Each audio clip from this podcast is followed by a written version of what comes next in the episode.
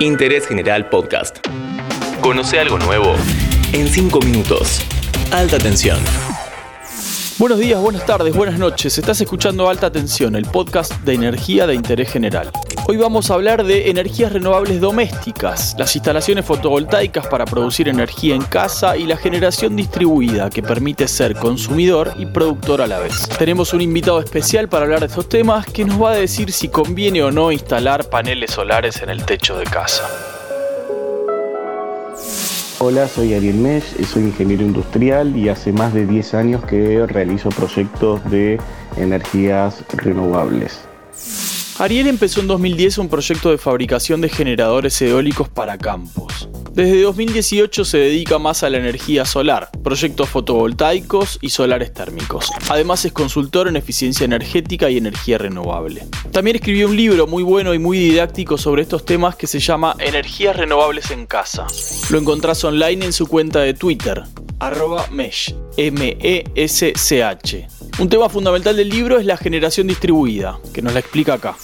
La ley 27.424 de generación distribuida es una ley nacional que se promulgó en el año 2018 y que le da derecho a todos los usuarios finales que habiten en aquellas provincias adheridas a la ley de generación distribuida poner sistemas de energías renovables en los techos de sus viviendas, oficinas, comercios e industrias, autoconsumir toda la energía que esos sistemas, principalmente fotovoltaicos, generen, consumir energía de la red, toda aquella energía que no pueden abastecerse con los paneles fotovoltaicos y poder venderle a la distribuidora local los excedentes de generación.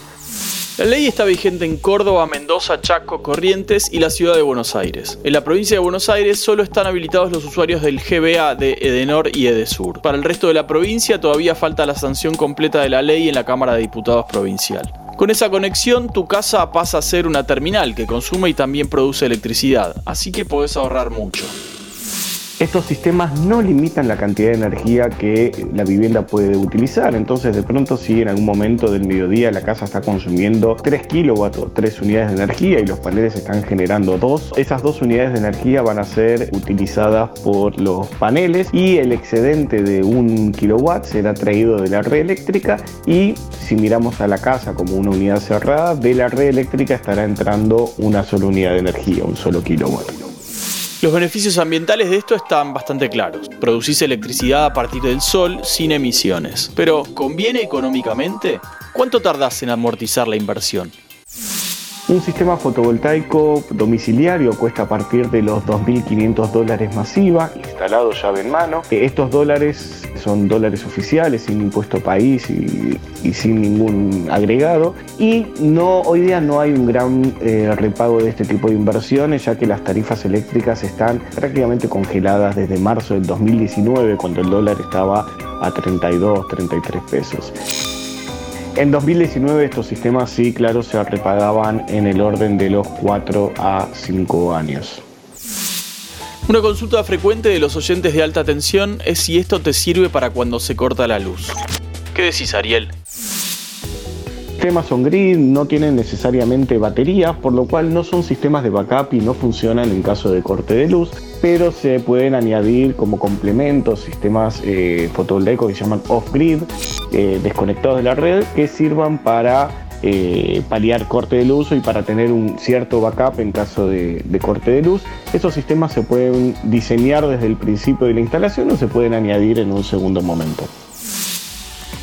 Para que todo esto tenga sentido, lo primero que hay que asegurarse es tener un consumo eficiente y racional de la energía. El buen aislamiento de tu casa es muy importante, por ejemplo. Ariel recomienda como primera medida cambiar todas las bombitas de luz incandescentes a lamparitas LED. Y respecto de la calefacción, recomienda los aires acondicionados en modo calor, en especial si tienen tecnología inverter. El peor sistema de todos es el piso radiante eléctrico. Le agradecemos mucho a Ariel por el asesoramiento. Si te interesa hacer una instalación en tu casa, comercio o industria, ya sabes a quién acudir. Lo encontrás online en su cuenta de Twitter, arroba mesh, M-E-S-C-H. Gracias a ustedes por escuchar, nos vemos la próxima. Seguí a Interés General en Spotify y escucha nuestros podcasts nuevos todos los días.